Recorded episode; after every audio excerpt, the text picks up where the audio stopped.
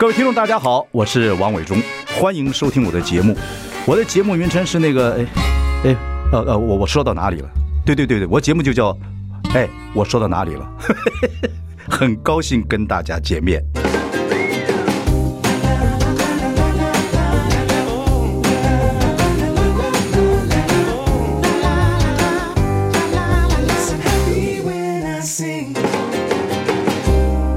大家好，王永忠，欢迎收听。哎，我说到哪里了？今天呢，各位听众朋友，我们要问一个几个非常重要的问题。您觉得可能会觉得非常严肃，但不是，关系你我总统大选啊，还有这个司法的一些问题，不会难。因为我们请到是苏教授，我们的苏永新是我们前大法官，现在司法院的副院长。您好。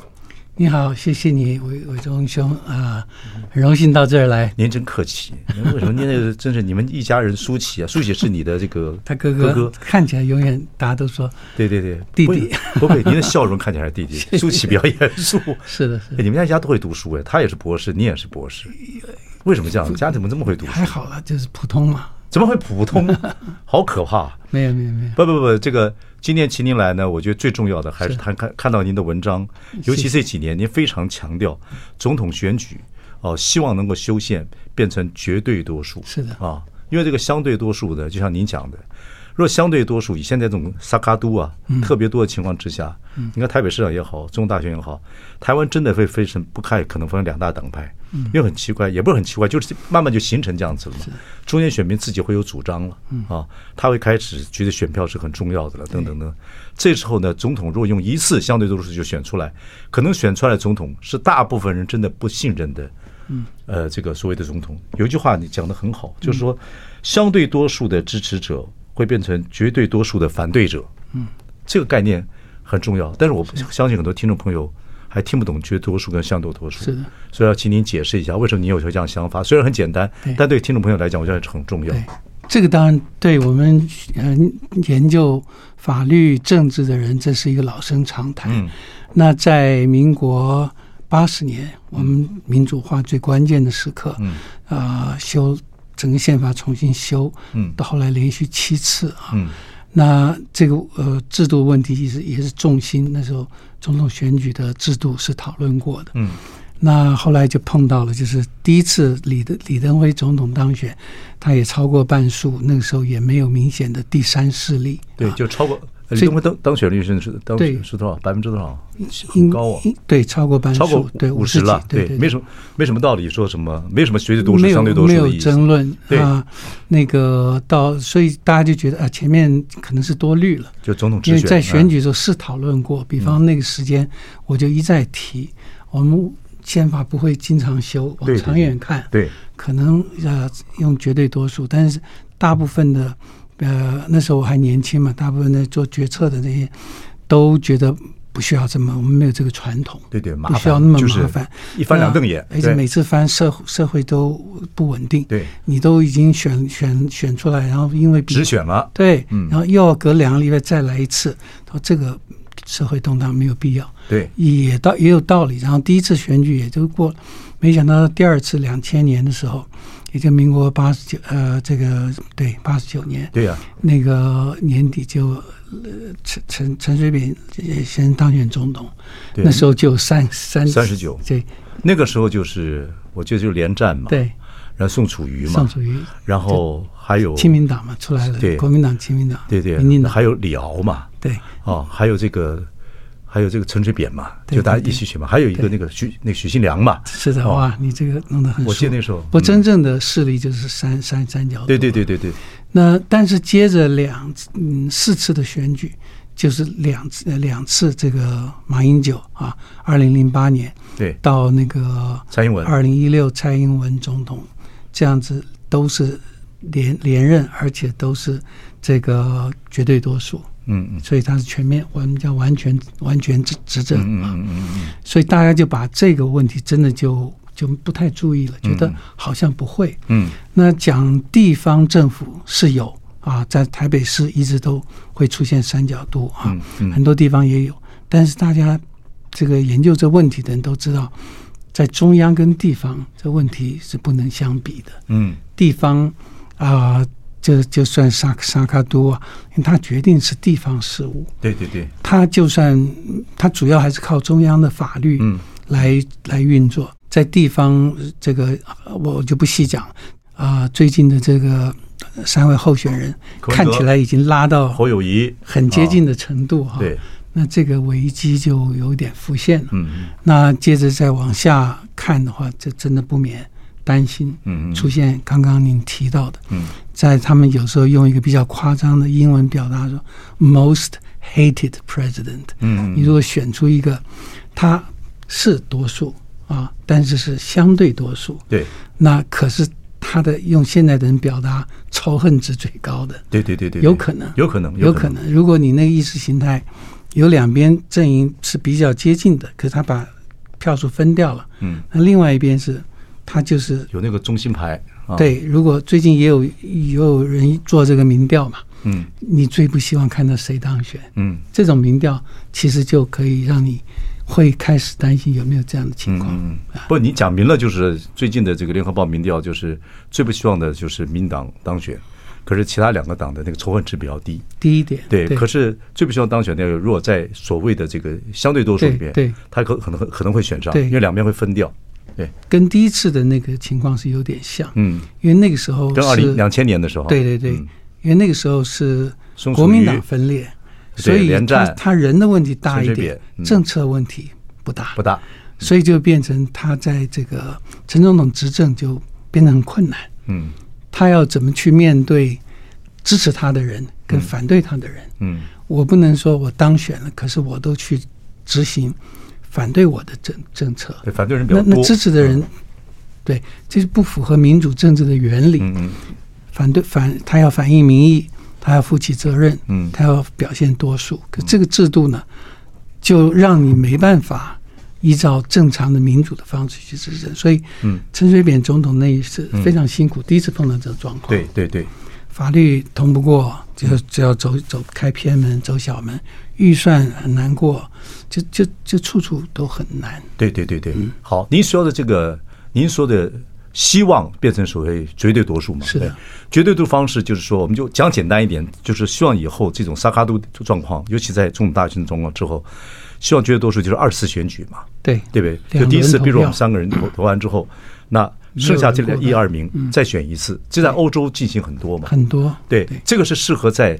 台湾这种族群比较，说是意识形态各方面比较复杂的一个情况之下，比较是绝对多数是好的。对。对，因为其实政治都是走向多元化，嗯嗯。啊，我们这还不是最复杂的这种国情，嗯，所以现在第一个就是说，如果你的政府体制是以国会为中心，我们叫内阁制，嗯，或者议会制，那这问题不大，因为他本来行政首长就是从国会多数出来的，嗯，但是。早期不多，就是美国已经有些国家有总统制，可是到了二战以后，特别到了呃上个世纪后半叶，很多国家都出现了所谓半总统制。嗯，也就是说，他有总统，另外还有一个重要的行政首长。嗯，两个在行政权分权的，嗯，双首长制或半总统制。这个总统跟内阁制的那个所谓的虚虚呃这个。象征意义的总统，嗯，是不一样的。嗯，那个总统你就怎么选都可以，嗯，他没有实权，嗯。可是不论是总统制或者半总统制，嗯，因为他有实权，嗯，他就会面对刚刚我们讲的，他很难执政。OK，好，我们休息一下，马上回来。来。I like 大家好，我是王永忠，欢迎收听。哎，我说到哪里了？今天我们要请这个苏教授苏永新教授跟我们谈一下总统大选。他最近在《报章杂志》上一直写，希望总统大选以后能够修宪，变成绝对多数，而不是现在所谓的相对多数。简单来讲，台湾呢现在已经这种所谓的萨卡度啊状况很很多。那地方选举是一回事情，可是总统大选这么重要的事情，怕选出来一个相对多数呃总统之后，可是他在整个这个所有选民里面结果里面他是弱势的。就这推动起来就很复，就很麻烦。推动行政很这制度啊就很麻烦。更可怕的一点呢，就是他为护住自己这个是相对多数的，其实是少数在这里，他会越来越民粹。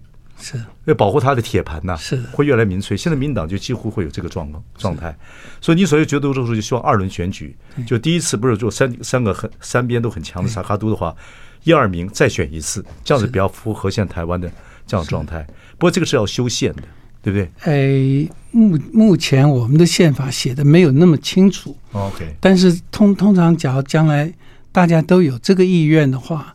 如果有这个政治上的共识，不修宪，只修总统、副总统选举罢免法，修法也不难。因为我们宪法写的是说，这个以最多的一组当选，就是总统、副总统他们写在一张选票上，嗯，他们是一一组来竞选，嗯，然后他说以这个得票最多的一一组当选，嗯，那这里头讲的最多，是不是可以解释成是？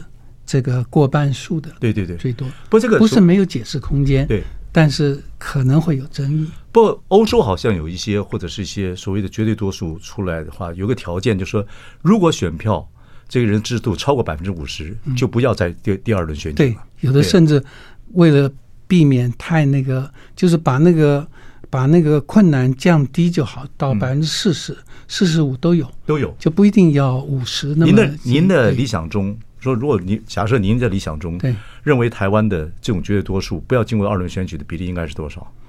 这个很难很难，对，很难讲。我觉得啊。呃我也很难判断啊，毕竟我也没有做过太多的调查，说未来我们这个三三党鼎立会维持多久的状态。像现在隐隐然是成型了，对，那大家未来怎么走谁都会超过五十，还不知道。嗯，那所以什么样的这个百分比是比较好的？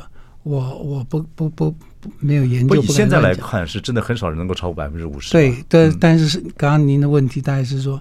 四十五啊，还是四十？这个比例，嗯，是比较好的。不过也不一定一直修宪呢。对，修宪国家国之大法，所以很少修法比较容易。很少国家把这么细的东西写在宪法里头。对对对对。那所以，我我们现在这个还好，是我的意思是说，写的还有解释空间。OK，只要大家都愿意的话，就修法也可以。那我还问您这个，就是说，当然所谓的绝对多数的二次选举。这种大选举，第二轮的选举，还是有优缺点嘛？那当然，优点我们刚才讲了。嗯，优点刚才讲，如果绝对选举的话，有个好处就是说，呃，它是绝对多数，所以它这个里面有很多不见得支持他，但支持你现在的政策，会这样子啊。这样的话也不太容易民粹。那一个总统要下决定，也会思考的比较多，因为支持你当选里面，可能有些人不太赞成，不是你的党啊，可是会有他自己的一些意见。但坏处说，二次选举是大家还没这个热情，过两个礼拜之后又要选选总统了，哦，等等，还有一个政治分赃，就说我可以跟你先谈好，我们一起来，我们一起把这个呃一二名选到，然后你支持我，后来呢，第二我是如果是第二名，你要分给我很多政治分赃，是啊，坐地分赃，也有这样的缺点呢。对对，所以在呃三十三十多年前，嗯，呃讨论的时候，我那时候是做一第一第二届的这个。国大代表不分区的，嗯之前也参与这些讨论。对，那我我我我就这样讲，但是我是明显少数。那这个国民党那时候是这个最最大多数，他就可以决定了。那他们里头的想法也不一定，最后出来，呃，多数是认为说不需要啊。嗯，那这个他们的理由大概就刚刚讲，第一个，这个在我们这里大概不会政治发展会。那么多元，可能两党制会是一个比较常态。嗯，那一般人在多少年的这种地方选举，呃，选惯了，嗯，就是一次选举就决定了。相对多数，如果弄了还要再动员再什么，大家会觉得社会不安。对，啊，主要是考虑这个。那另外从政治学，呃，选民的心理、政治人物的的这种弹性来讲，嗯，制度是这样，他也会随着他去做调整。嗯。比方就已经这次选举好了，就会有人说：“哎，谁跟谁合？”对对，意思就是说，这这这你也上不了，我也上不了，他也上不了。好，那我们就就是，与其后面这样子再选，不如前面先协调谈好啊。生命自己自己会找到出路。他也有这样的一个想法，都有。那个时候我印象很深刻，我就说，我我们那时候三十郎当时真的不敢讲说我们。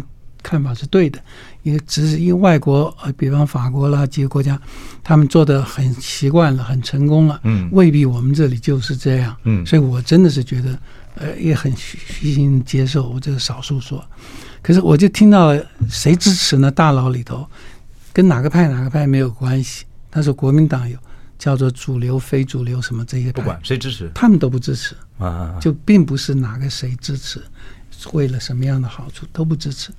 有一位，你大概还记得，那是后来做立法院长刘松藩。哦，刘松藩，对，刘松藩先生，对对，但他又一般认为很本土的，他也不是那么这个就学学院派的。嗯，对对对对。怎么会想？呃，哎，他反而觉得这有必要。他觉得以后去读。但是我听了，我印象很深刻。政治实务他很接地气，他想一想，哎，他他。反而可以接受，所以这叫我们不中中国话叫德德不孤必有邻了。不过您这个政策出来之后，还必还是不管怎么样，刘松还是邻居，还还是不确定。但是我我心里就就特别就有这个印象，说哎，有时候我们看报纸这样看，嗯，也也不太知道他们的智慧怎么的。哎，他我至少有一点受鼓舞的感觉，嗯，而且他们讲的很对啊，第一次选举就没有问题啊。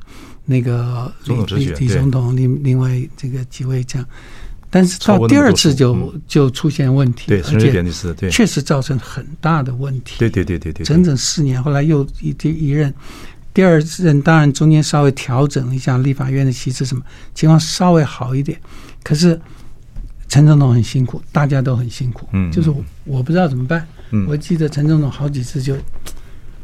我都选上了嘛，那你要我怎么办？我都选掉啊，选掉。我我也不能说我的政策大家支持的，我不理他了。嗯，那那我不能说，那你们的政策人多，我怎么样？民主当然有很多种方式，嗯、可是困难就是就是结构性的困难。对，所以这个呃，我们可能还是要回到这个制度的问题。那坦白讲，客观的说。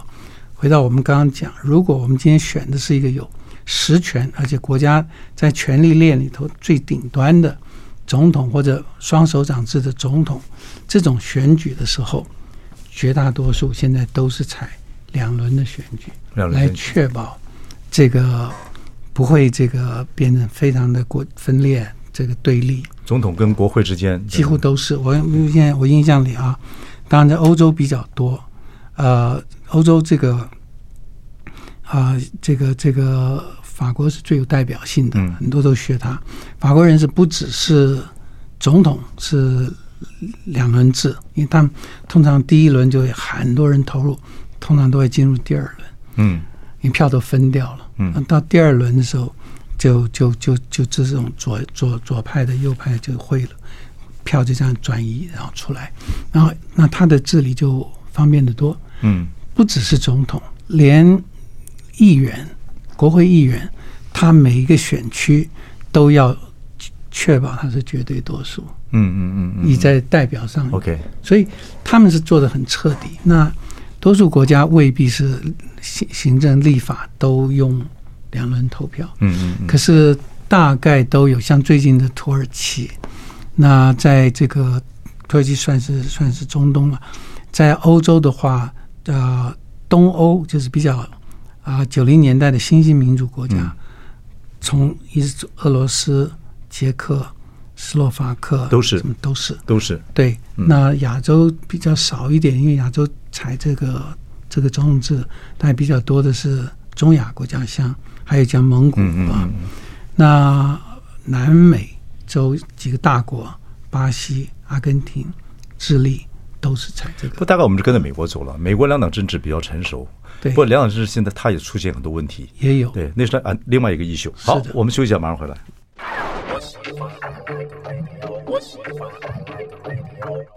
大家好，我是王永忠，欢迎收听。哎，我说到哪里了？我们邀请到我们的呃前大法官啊、呃，司法院副院长苏永新，我们谈一下，就是总统大选快到了。您最近在《报章杂志》上都在讲，希望总统大选有基本上。这么重要选举，在台湾已经变成萨卡度状况很严很很清楚了，是不是可以恢复成绝绝对多数？就是说两轮选举啊，就是一二名再选一次。我们刚才讨论了一下，您也最近好像都在讲这个话题啊。然后我想讲的说，其实您提到很早了哈，但但是现在特别成熟。您觉得您这样子的呼吁跟在报章上的讲法，在会不会再被重视，也会不会往朝这个方向去走？您的预测怎么样？我是最不擅长预测的啊，不过 OK，您这个我最擅长预测，但不见得准。呃，因为我们现在政政政治也在动，而几位人物都有他很鲜明的一些性格。现在像柯柯柯市长啊，他就突然说啊，他又啊要不要选也不确定什么。我就这样子整个这样看起来，呃，会尤其这个这个选民的。变化也蛮大的，年轻人想法在改变，种种迹象，在我感觉形成一个三党鼎立或者更多的多元化的政党政治的机会是还蛮大的，蛮大的，蛮在未来是蛮大，嗯、尤其我我接下来这几年对是，所以呃，他的问题会让我们整个的政府体制问题都变得很复杂。嗯，我们今天谈的其实只是问题的一部分。嗯，就是总统他的。多数基础啊，那其实国会也有多党，以至于没有一个多数党。那所以即使总统的问题解决了，通过两轮投票，嗯，没有人可以挑战，嗯，他是一个真正的多数的总统，嗯，所以他代表多数来反映民意，来负责任啊。可是国会呢，可能还是没有多数。也是变成，如果也变成是大大的三党的话，那接下来真的要产生，现在目前柯市长现在这个候选人，他提唯一提到的，他说组联合政府，对，联合政府有可能吗？在台湾？呃，你你，他说他当选之后要组联合政府，对，在我们整个的政治传统是没有的，嗯，最早在这个这个中国现代化民主。这个过程提过的是毛泽东提过，在大陆他他那他他老兄当然没有这个真正的民主的观念，他讲的是他那一套，就套他，但他那时候意思是说分权的意思。嗯，但联合政府，陈如你讲，这是一个需要很啊、呃，要学习，要有一个很大的这个政治的胸襟，嗯，去愿意做，甚至在像长期联合政府的国家，以我比较熟悉的德国来讲。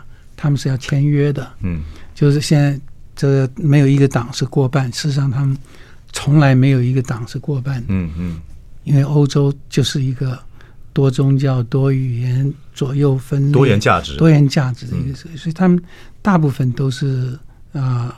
都是比例代表制在国会，然后组联合政府。它只有大的联合还是小的联合的问题。他每次谈可能有时候要谈到半个月、一个月甚至更久。然后组一个红绿灯的这个他们叫这个交通标志政府，或者是大联合或小联合，不管怎么样，他们最后要签字写下来，包括最重要的政策差异，你你这个这个能源政策。环保政策、国防政策、外交政策，第二个人事，嗯，谁这个这个总总理是谁的话，多数党那副总理他同时兼外交部长还是什么部长，这个都要写下来。对呀、啊，然后这是德国，哎，对对、啊，您在德国留学，您大概也知道德国人的个性，他们自律、一板一眼，他们对用法学的概念，老百姓都很强烈，对，等等等。我们这个民族不容易，联合政府就政治分赃，很多问题要谈，因为不是今天主题，我就不不不不浪费时间。但是我讲这只是这只是一个问题，就是总统的这个缺乏多数基础这个难题，可以通过选制的改变，嗯，来解决。但是呃，他还不能解决一个从原来的两党。慢慢走向三党甚至更多党情况，我们要面对的民主政治的制度问题。对制度还有素养啊，否则以后以前在立法院是两党打，后来就是以后就三党打。是的哦，可不好就再来一个是四党打。是哦，就两呵，那就就可是这个就是过程呢。对，这个过程很久。是这个这个过程。好，那讲到一个就是等下我们现在要谈到这个大法官的问题。哦，哦，大法官这个你也做过，是前大法官。是。那现在总统提名这个大法官啊，然后立法院二分之一嗯就通过了。当然，现在民党是在六月二十一号，因为他是多数党在国会里面，就通过了这个大法官。是。说大法官十五个人几乎全部现在以后都是跟总统任期一起的。是啊。这个也是一个问题，就是说大法官要负责的释宪，跟或者是立法院通过一些法律违宪的话，他们要去做处处处理的。这样子大法官的基础任期跟总统任命，跟在法那个国会里面多数二分之一，二分之一就过了。但是您是希望能三分之二对能修法，让这种重要的任命不需要修宪，修法不需要修宪。这么重要的任命啊，这个立法院不管是监察院、考试院，或者是说大法官，最好是立法院委员三分之二。这个通过不是像现在二分之一，这样子是比较好的。是的，对，您是希望这个样样子。这个这个也是在未来也是个问题哈。对，等下我们休息一下这样谈，先谈很多人还不知道，大法官跟普通法官有什么不同？大法官非常重要。对，除非您常看这个，我是很喜欢看法律的电影啊，各个各方面来讲，一个大法官的，我们不要讲美国好了，我们可以比较一下了哈，就是为什么人数跟任命的年限要怎么样一个状态？而且大法官对一个国家有多重要，对宪法有多重要？我们马上回来。好。I like 103, I like radio。大家好，我是王忠，欢迎收听。哎，我说到哪里？今天我们上法律课啊，这个法律课很重要，是因为第一个关系到我们总统大选。台湾真的三萨卡杜啊，这个三个权利这样子，大概已经慢慢越来越清楚了。所以的苏永新呢，我们今天请来的我们的呃教授呢，也是前大法官。说以后基本上如果能够变成绝对多数，就是呃，总总统大选第二轮两次投票会比较好。我们前面谈谈过了，再谈到一个就是大法官问题的，很多人看报纸，很多人看新闻，大法官呐，现在都是总统提名啊，哦，那跟总统任期差不多啊，哦，然后在国在这个立法院里面二分之一只要通过就好了，现在都是民党啊，都二分之一就很快就通过了，最后就党政都在一起了，那完了完了嘛，那司法有什么公正呢？很多人不太懂，是啊，可是另外一个来讲，最基础的，我觉得我们老百姓的法法律基法律观念啊，像我一样糊里糊涂的，大法官到底干嘛？据我所知，只是事件、释宪或者一些法律通过之后要就违宪的时候，他要做解释。大法官非常重要，对一个国家宪法国家来讲，民主国家来讲，对您基础讲大法官，您做过大法官，对您的工作任命还有任命的期，美国是终身制，是对台湾现在是八年嘛？对对，您稍微讲一下大法官的职职责多重要？呃，我们叫大法官，在多数国家他们会叫宪法法院，我们现在也叫宪法法庭，大法官啊。那或者像美国，他大法官他也做一般法官事情，他法官等于大法官就是一种法一种法官。嗯，我们不讲这个太太多，讲这制度差异。先回到您的问题，就说当大法官他以审查法律有没有抵触比法律更高位阶的宪法，嗯，这个工作的时候，跟法官在解释在适用宪法。在一般的民事案件、行政案件或者刑事案件，就刑法的案件，有什么本质的不同？嗯啊，在普通的法律的适用，那个他要很熟悉法律怎么解释，是解释出来是大家都都都会肯定它是正确的。嗯嗯，他就学的是这个，他独立的、公正的去适用。嗯嗯，认定事实、适用法律。但是大法官不重复做这件事。对。我们之所以要有大法官，就是要他做普通法院的法官做不了的事情。对，普通法院的法官，他把刑法、民法用在这些案件里头，他没有去判断这法律怎么样，对，是好或不好，嗯，或有没有抵触宪法、人民的基本言论自由、人民的这个隐私权，他不做这个判断。对对对。他法律就是唯一拘束他的，其他的都不拘束他。就是他的白。可是他每天就是解释法律。你说他喜不喜欢他？他是不是怀疑他？不重要，你都不用问。所以简单来讲，我们用圣经来讲，他是守法的。对对对，信徒就是或者就这个这个所谓所谓的这个牧师，他就是这个这是我的 Bible 嘛。对。可是大法官要去修 Bible 的。对。那大法官他也是法官，但是呢，因为他宪法特别给他一个地位。就是说，法律不能抵触宪法。对。可是，我们如果让每一个法官都可以随时去拿宪法来改变这个法律，那乱了。说，哎，这个所得税法第几条？嗯，我觉得是违宪，侵侵害人民财产权。对，违宪到我这一庭，这个案子我不用。嗯，隔壁的庭还在用。对，那个法院还在用，那就乱了嘛。那就乱了。对，所以法官他不能去挑战法律。嗯，那个法律无论如何是立法院代表民意多数通过。对。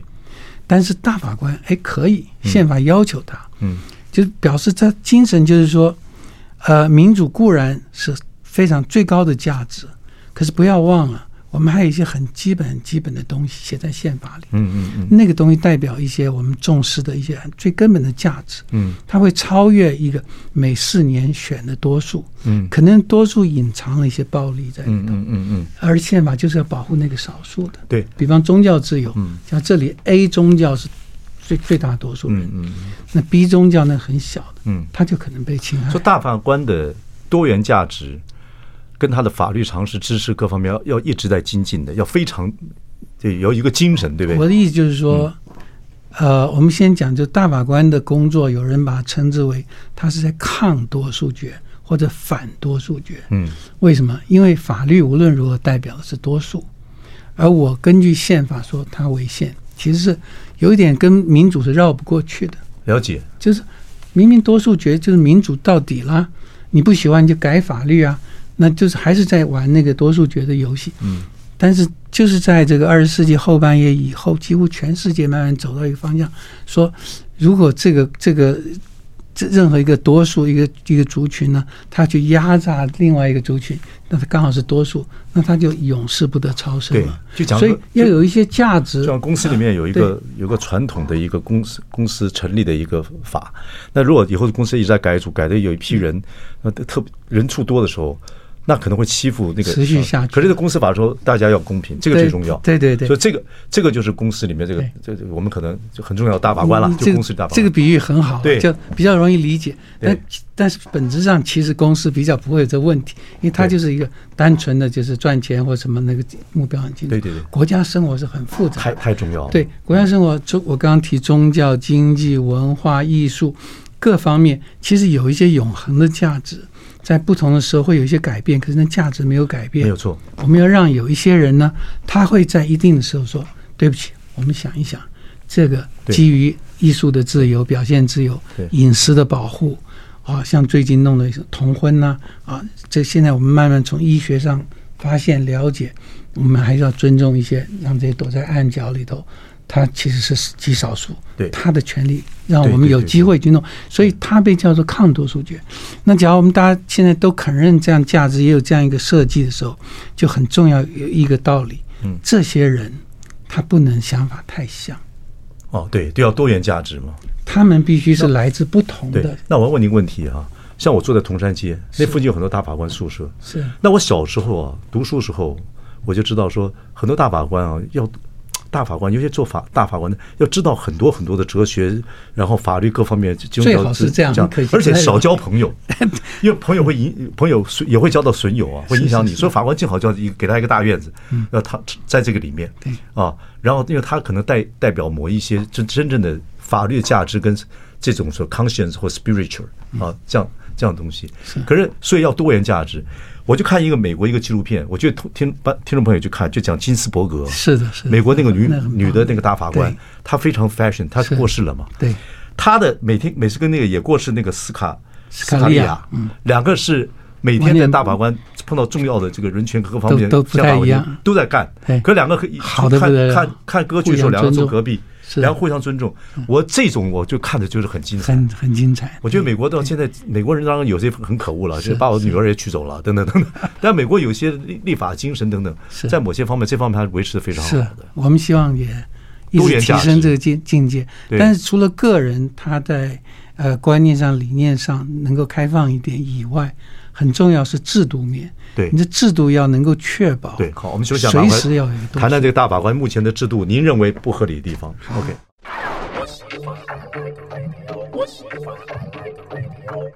大家好，我是万忠，欢迎收听。哎，我说到哪里了？我们邀请到前大法官苏永新，然后呢，也是这个呃司法复院副院长。我们今天聊的有两个比较大的问题，呃，上上法律课哦，希望听众朋友能跟我们一起来学习这法律，因为这很重要。一个是总统大选要不要拆除，所以所谓的绝对多数，前面谈过了。现在我们谈最近大法官问题，很多人也不了解大法官是怎么回事情，你也解释了啊，这个大法官跟普通法官之间的不同，大法官很重要。现在台湾大法官呢是有十五位，嗯，然后任期是八年，对啊，然后呢，只要总统提名，立法院二分之一通过，那就是有大法官资格，对啊。您对这样的制度有点又有这个对对一些意见，对啊，意见一个是这个总统提名之后二分之一是不要变成三分之二？对啊，另外大法官的任期是也也你有也要考虑啊，还有这个这个人数等等等等。时间有限，我想对我们最后一段八分钟三分之二。我我把它称作一个魔术数字，为什么我会偏偏好三分之二？嗯，呃，因为二，你说这立法院在要通过通过的那个门槛，对，呃，三分之二的这种特别多数是这个制度需要的。嗯，呃，我们很快讲，美国我刚刚讲它是一个一个典范，那他九个人。但是他一个人，每个人是终身制，他大法官九个人，终身制，终身制。所以你像 Ginsburg 他就撑很久，因为他要为这个自由派要撑一下。对。但是再怎么样，都都还是有一个尽头，然后就出就来谁？那总统呢？他一任四年，两任八年。对。运气好的话，他可以有一个两个机会。嗯。运气不好，他他都没有。对对对。所以他不会那么快换。他是。走一个补一个，走一个补一个，然后总统又换，终身制，总统换，总统一下从民主党，一下从这，所以最终呢，他的这个呃这个 court 这整个法院呢，会呈现非常不一样的面貌，从自由到保守，或保守到自由，差不多要花二十年、三十年的时间，对，才换得过。因为我是终身职，对，然后我被选出来，我你们走一个补一个，我这九个人，所以我们这个总统只有四年，对，我们这核心啊，不会受任何党派利益的影响，对不对？总统换了。然后怎么样？就是说，最终他的大部分情况是那个那个多数的状态不会很快的改变。对，所以整个来讲，价值不会让你觉得，哎，这宪法一下子变得很自由，一下子变得很很保守，它跟无所适从，无所适从。对，那我们这个制度呢，现在就这样隐藏这样的一个问题。对，你不能怪谁。总统八年，总统跟美国总统一样，他一定挑一个他。跟我的价值观是比较像，对对对，你不可能说我挑一个跟我不一样。嗯，美国从来没有，都是挑一样的。我挑太太会挑一个不一样，可是 可可是整个制度的运作，嗯，它会自然走向一个那个。但我们这里呢，还不习惯终身制，觉得会这样会太那个。以前被那个什么百年国代大概害。对对对，所以现在我们是八年，从前是九年，对，但其实差别不大，八年或九年，它其实都。让一个总统可以有太大的决定权。对，他一次像我们现在可以决定是，他他八年以后，他可以把十五个人全部换成他要的人。对，那这个影响太大。对，这是他挑的都是最好的人，可是他出来的人同质性都太高。对，就不能满足我们刚刚讲那个多元的需要。也不要不一定要怀疑这个八这个，不要不一定要怀疑十五个人。是跟总统什么样的问题？是多元价值不够，不够。所以如果你改成三分之二的话，你就会考虑到我在立法院有超过三分之二的控制那个多数，机会是不大的。对对对，对，这个情况不不太可能。嗯啊，那因此我必须今今天我要有机会要提三个或四个，我就要看一下。哎，我们觉得这些人他们可能比较容易接受。嗯，实际上以现在总统他他也。他不会那么、那么、那么 care，阿爸独揽哈，嗯，他会成立一个审建小组。你将来审建小组就可以找一些可以代表不同价值观的人进来，否则他提名的人在立法院被打脸，在那里都去他们同样是找最好的，可是他会找到有比较保守的，有比较自由的，有比较偏向自由市场，有比较偏向这个国大政府的，把各方面的多元性。表达出来，对对对对，只有三分之二做得到。嗯，那我讲这个不是只有大法官。嗯，我们各位再想一下，现在我们有监委、考委，嗯，还有三四个独立机关，像 NCC、选委会、促转 促转会、选委会，对，这些都是需要多元价值。它才能起到作用，很重要。要不然，他们尽最大的良心，他们非常独立，可做出来决定怎么搞的？对呀，不太能够让我们感觉到独立性，没错，它都一个鼻孔。所以您赞成修法，就是立法院这种叫什么职权修正案？法二十九条，嗯，那个同意权适用于所有他的同意权，对，都用三分之二，因为他同意权都是用在独立机关、独立机关、考试院、考试委员、监察委员、宪法未接的大法官、大法官什么，或者是法这个部会未接的，嗯，这些独立机关，其实都要这个东西。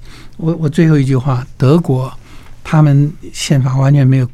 到这么细节，那在第一任就是在建国的时候，就一九四九年，那个艾德诺总理就是这个啊、呃、绝对多数在国会，所以他要定这个宪法法院法，他可以很轻松的定，就是普通多数就好。嗯，普通多数，那绝对选出来都是他们的，他们的人了，因为他他都过半嘛，过二分之一就好。对，嗯、那这个宪法法院恐怕从第一天开始就不会赢得那么普遍的信任。对。德国宪法法院从开始开张到现在，历次的调查，在所有机关里头都享有最高的信任度。为什么？我觉得就是这个魔术数字。他最早还定四分之三，后来改成三分之二。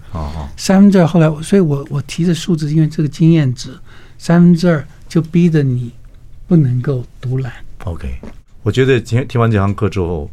很多党派人士说：“还好我们不是德国人。”可是很多老百姓说：“希望我们是德国人。”啊，我们刚才谈到，不管总统大选，希望能够变成两次选举的绝对多数，或者这种非常重要的这个，不管大法官、考试考试委员、监察委员，或者是独立机关的这些人事任命，如果能够通过修法，让立法院变成三分之二能够通过，这样不是现在二分之一来通过任命的话，会好很多。跟您报告一些些通过，通过了，进电是通过了，我不予置评。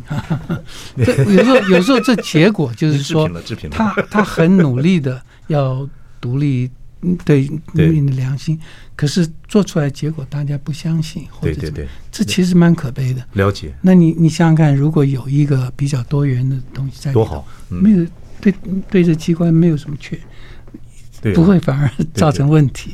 我们今天上了一堂法律课。呃，不知道您这个听起来会不会非常的严肃？但是我是在我节目里面，我们就越要娱乐，也要越要越要理性去谈一些问题。希望各位能够听听一些我们这些这些的访问。谢谢我们的苏教授，谢谢谢谢，有空再跟你聊。谢谢谢谢谢谢谢谢谢谢。